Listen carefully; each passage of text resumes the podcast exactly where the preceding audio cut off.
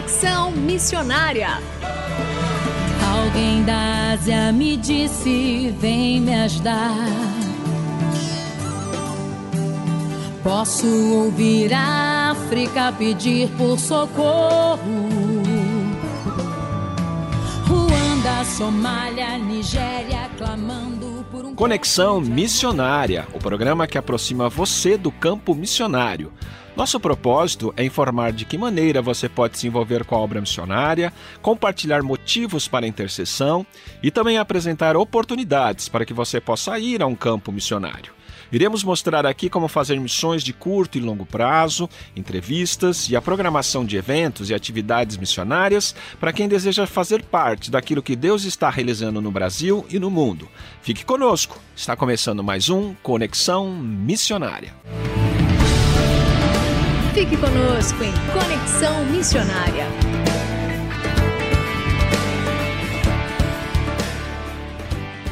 O Conexão Missionária vai ao ar todas as terças-feiras, às 17 horas e 5 minutos, com reprises às quintas, às 11 horas e 15 minutos e às 19 horas e 30 minutos. Você também pode fazer o download do podcast deste programa e de demais programas acessando o site transmundial.com.br.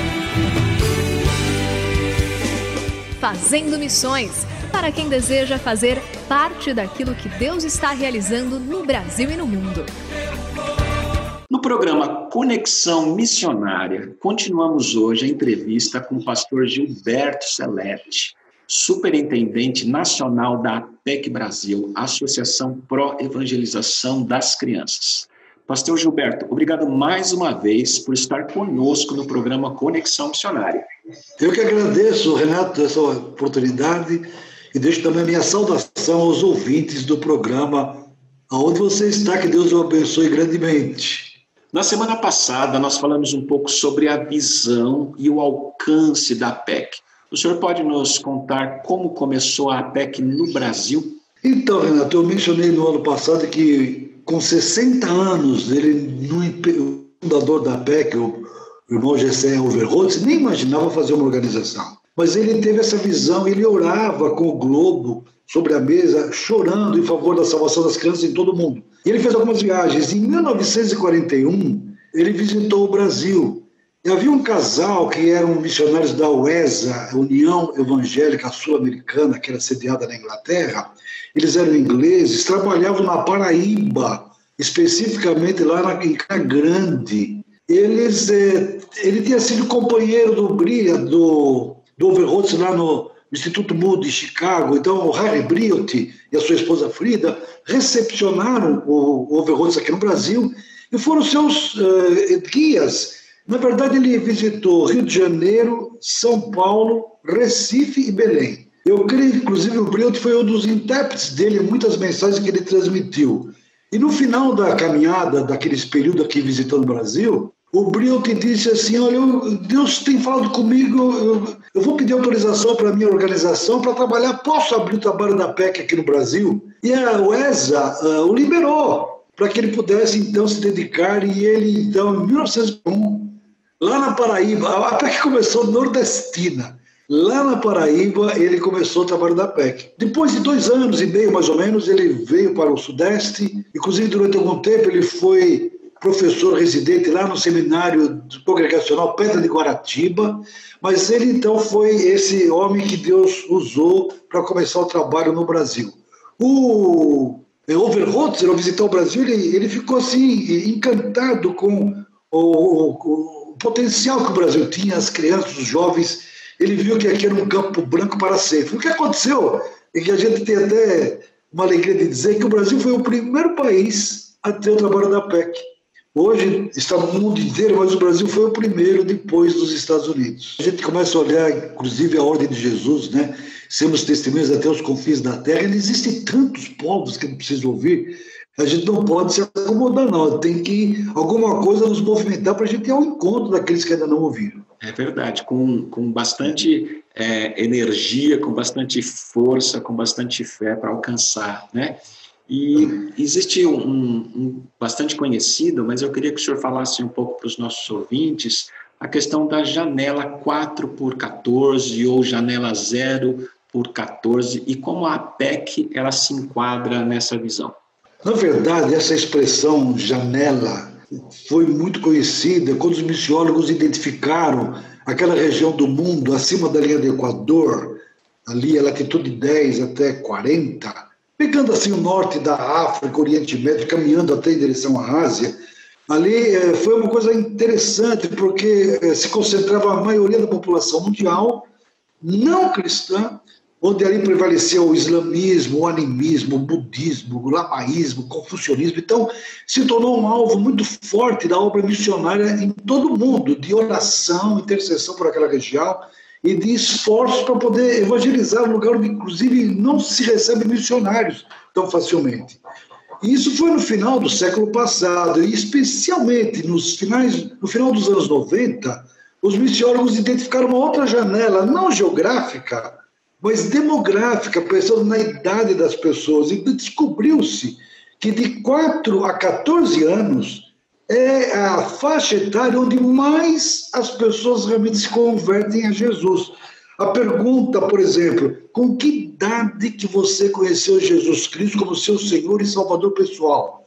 A pesquisa identificava o seguinte: os que se convertem depois dos 30 anos é 4, 5, 6% de cada 100. Entre 15 a 30 anos, 10, 12, às vezes em alguns lugares 15%. E surpreendentemente, entre 4 a 14 anos, 80%. É algo assim é impressionante. Inclusive, a pesquisa identificava que havia 1% de conversões antes dos 4 anos. Aí tem alguém que vai dizer, mas como pode uma criancinha de 3 aninhos né, receber a Cristo? Eu tenho os meus filhos que receberam a Cristo antes dos quatro anos. Hoje estão aí na faixa dos 40 anos, são cristãos, mas receberam a Cristo bem pequeno. O fato é o seguinte: é, essa, essa, essa descoberta foi deslumbrante. E aí começou a se falar da janela 414, janela 414, é um movimento sobre isso. E na PEC nós adotamos 014, porque a gente acha que tem que começar desde bebê, já ganhando as crianças para Jesus. Né? Então, essa é a razão. Tem um escritor muito conhecido, tem alguns livros dele no Brasil, Jorge Barna. Tem um livro dele que foi publicado no, em português, que é Transformando seu filho num campeão espiritual. Ele afirma ali que o maior desafio hoje é formar uma geração com cosmovisão bíblica cristã. E se uma pessoa não for conduzida a uma experiência pessoal com Jesus antes dos 15 anos, as chances de ela vir se converter é, são bem reduzidas depois que ela passa dessa faixa etária. Então, esse é o desafio. A gente hoje costuma dizer que nós somos uma missão da janela 014, alcançando aqueles antes dos 15 anos de idade. É, realmente é uma faixa etária assim, essencial para que as igrejas tomem. É, eu, eu sei que os ministérios das igrejas são focados nas crianças, cultos infantis, etc. Né? Mas a gente tem que pensar também como pais, porque o pai também tem um processo muito grande na evangelização da criança em casa, né? Porque ela fica a maior parte do tempo ali testemunhando o que os pais fazem, o que os pais dizem, aonde os pais vão, como é que são seus relacionamentos. Então, tudo isso faz parte do processo de evangelização, né? Pensando nisso, pastor Gilberto, como é que deve ser feita essa evangelização da criança? Como é que os pais devem e podem atuar nesse processo. E, como o senhor disse, é possível evangelizar uma criança? Então, esse é um ponto realmente fundamental, porque três questões que um ser humano tem que saber. E a criança, ela nasce, ela quer saber o porquê, ela, ela, ela é curiosa. Quem que eu sou?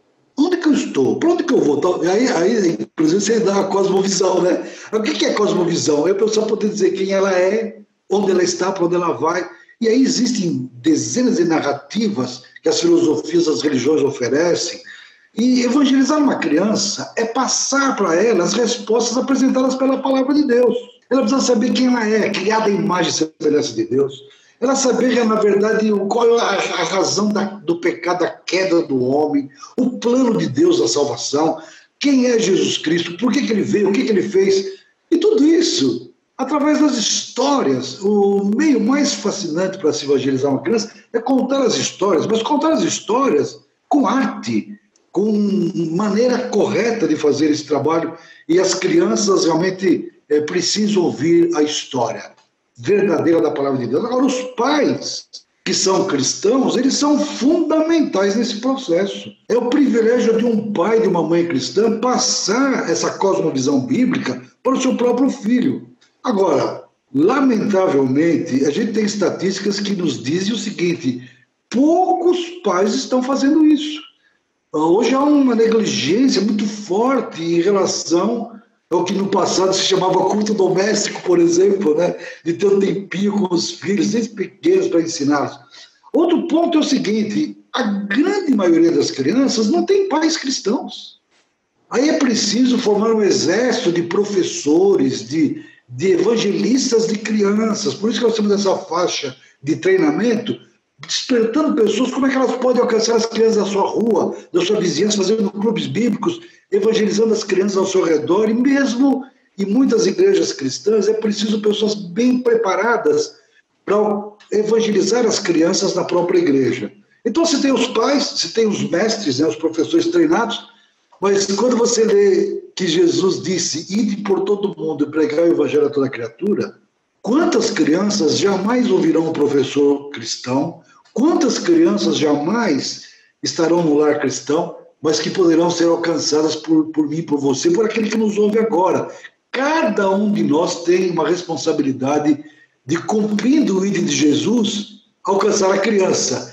E lembra, as crianças estão numa faixa mais apropriada de idade para ouvir a mensagem, serem tocadas pelo Espírito de Deus e nascerem de novo vindo a Cristo. A criança realmente pode ser evangelizada, porque o, o evangelho é um só.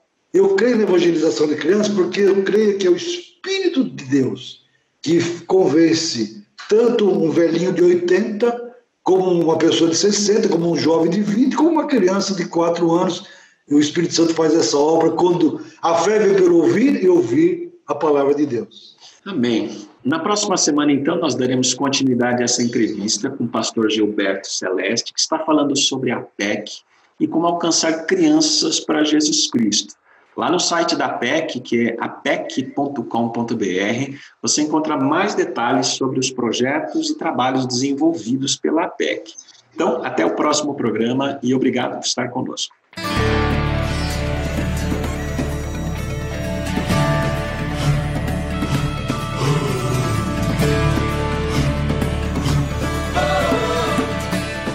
Estamos encerrando mais um programa Conexão Missionária. Eu, Renato Croja, juntamente com Marcos Grava, apresentamos e os trabalhos técnicos a cargo de Tiago Parisi. Vinhetas gravadas gentilmente por Renata Burjato. A você que esteve conosco até agora, Deus o abençoe e até o próximo Conexão Missionária.